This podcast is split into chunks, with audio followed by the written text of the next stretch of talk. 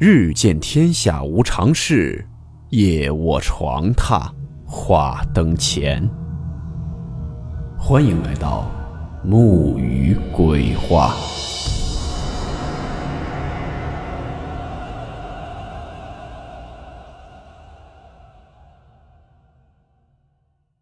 今天这个故事名字叫做《火葬场的鬼手》。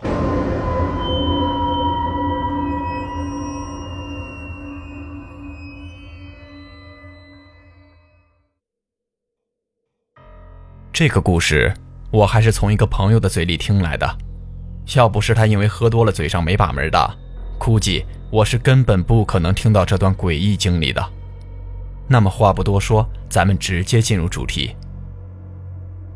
这小子姓刘，在家排行老三，我们平日里都叫他刘三。他呢，从小学习就不好，长大之后也没有啥正经工作，整天就是在外面瞎混，游手好闲。为了这，他家里人可是操碎了心。但就他的性格，去给饭店洗锅刷盘子，估计都没人要。但也不能让他这么把自己的未来给荒废了。所以百般无奈之下，刘三他爸就先给他随便找了个工作过渡，火葬场当保安。其实吧，这工作的薪酬待遇虽然不错，但时间要求比较苛刻。除了白天的日常巡逻外，晚上还有两趟安全巡视。最重要的是，这地方的工作太晦气，谁知道这地方会藏着有啥不干净的东西？本来他是不愿意去的，但胳膊终究拗不过大腿，最终他只能硬着头皮去上班了。和他一起当保安的是一个年近五十的大叔，大叔姓王，穿着特别的朴素。再搭配上黝黑的皮肤，一眼看上去立刻就给人一种非常地道的农村人的形象。不过，那道挂在大叔脸上的疤痕倒是非常的显眼。但当刘三提及这条疤的时候，大叔的脸上都会出现诡异的恐惧感。具体是因为什么，刘三也不清楚，但他知道这道疤估计和这火葬场脱不了干系。在刘三刚开始去上班的那几天，大叔带着他熟悉了自己的工作任务以及具体的时间安排。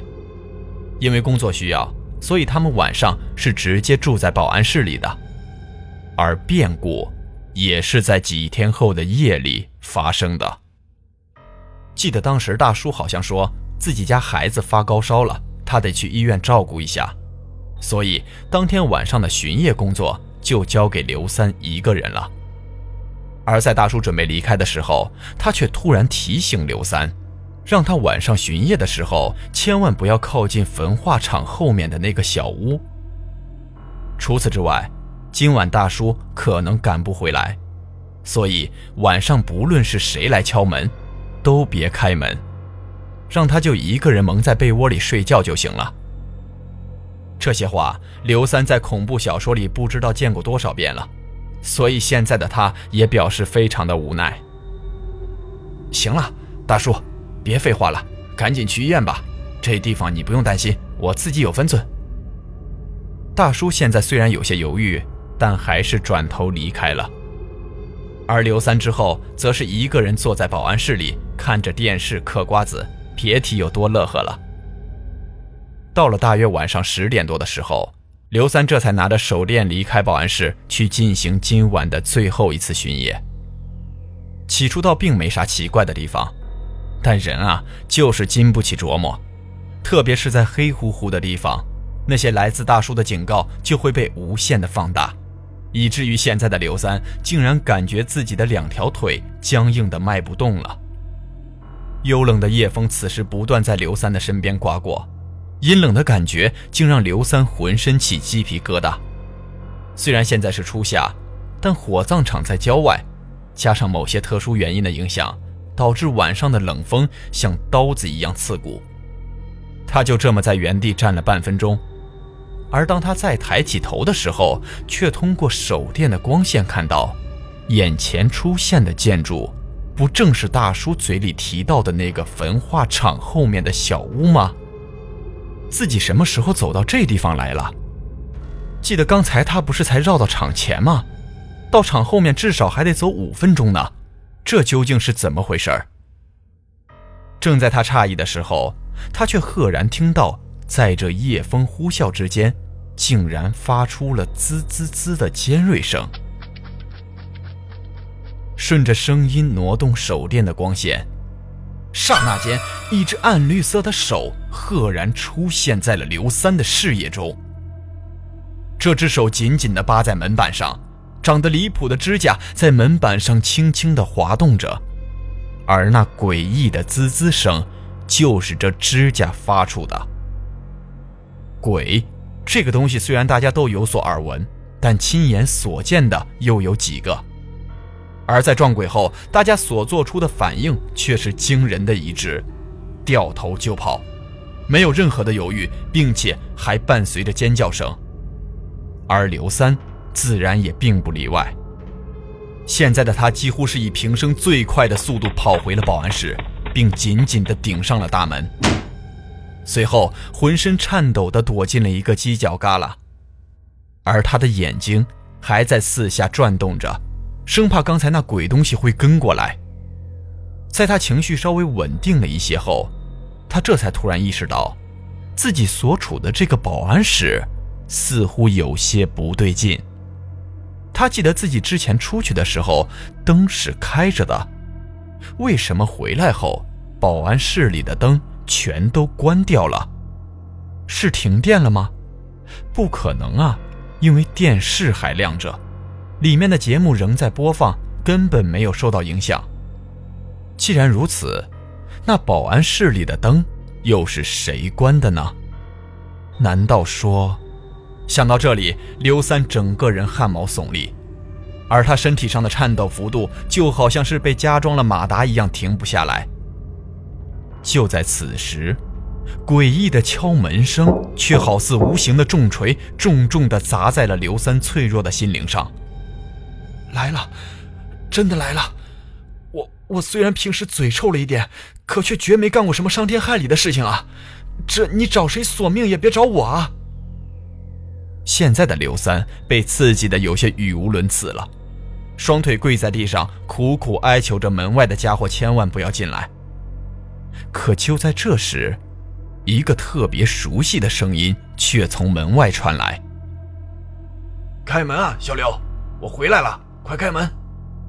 大叔，是大叔回来了。现在的小刘算是看到了救星了，瘫软的双腿赫然有了力气。只见他一个箭步冲到门前，并透过窗户瞥了一眼窗外，在确定是大叔本人后，他这才把门给打开了。你小子咋回事？慌里慌张的，撞鬼了你？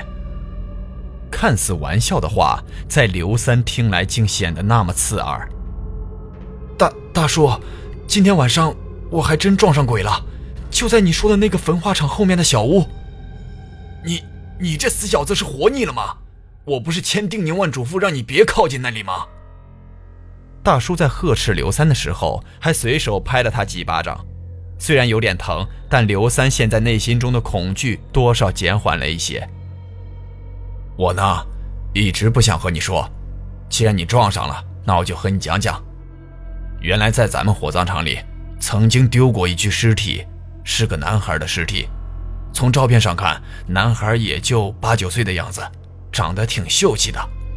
唉，但命运不饶人呐，年纪轻轻的就患了绝症，病逝了。说到这儿，大叔顺手从烟盒里抽出一根烟，叼在嘴上了。人死了，家属就把尸体送到咱们火葬场来焚化。可就在尸体准备往焚化厂推的时候，却发现尸体不见了。这下可把家里人给急坏了，赶快发动所有人开始找，最后尸体就在焚化厂后面的小屋找到的。其实这也算是虚惊一场，但出人意料的是，不知是从哪儿来的一群野狗，竟然在这小黑屋里把尸体给啃烂了。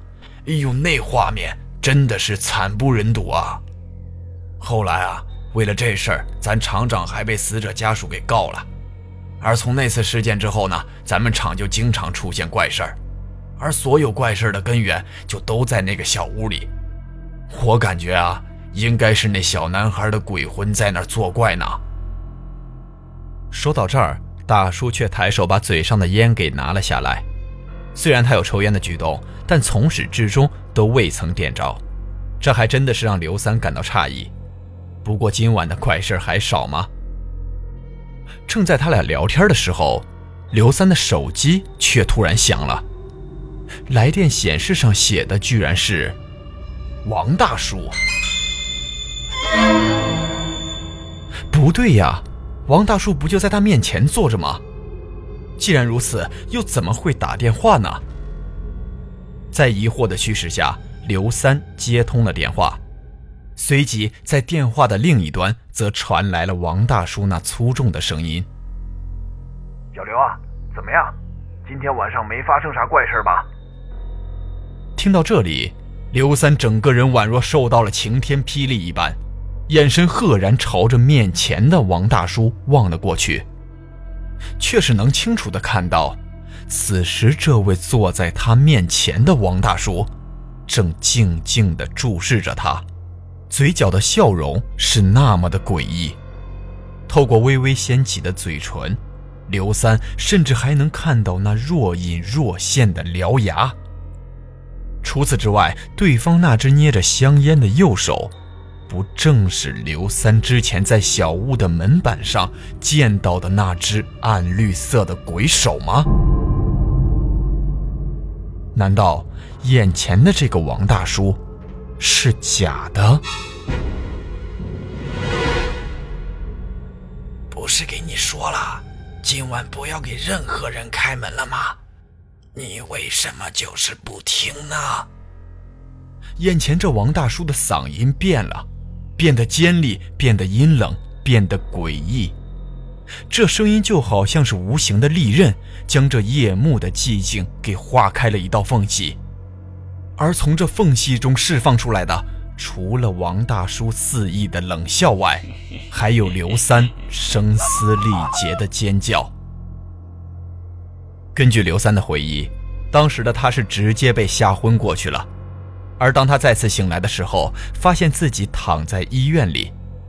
听他爸妈的解释，他似乎已经昏迷三四天了。而在他昏迷的这段时间内，他一直高烧不退，看样子应该是中邪了。自那之后，刘三再也没有去过那个火葬场。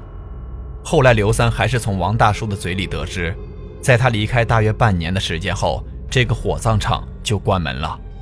至于现在这个火葬场是否还存在，他也就不得而知了。至于刘三当晚撞见的那个假的王大叔，究竟是他胡编乱造，还是确有其事，恐怕只有刘三自己最清楚了。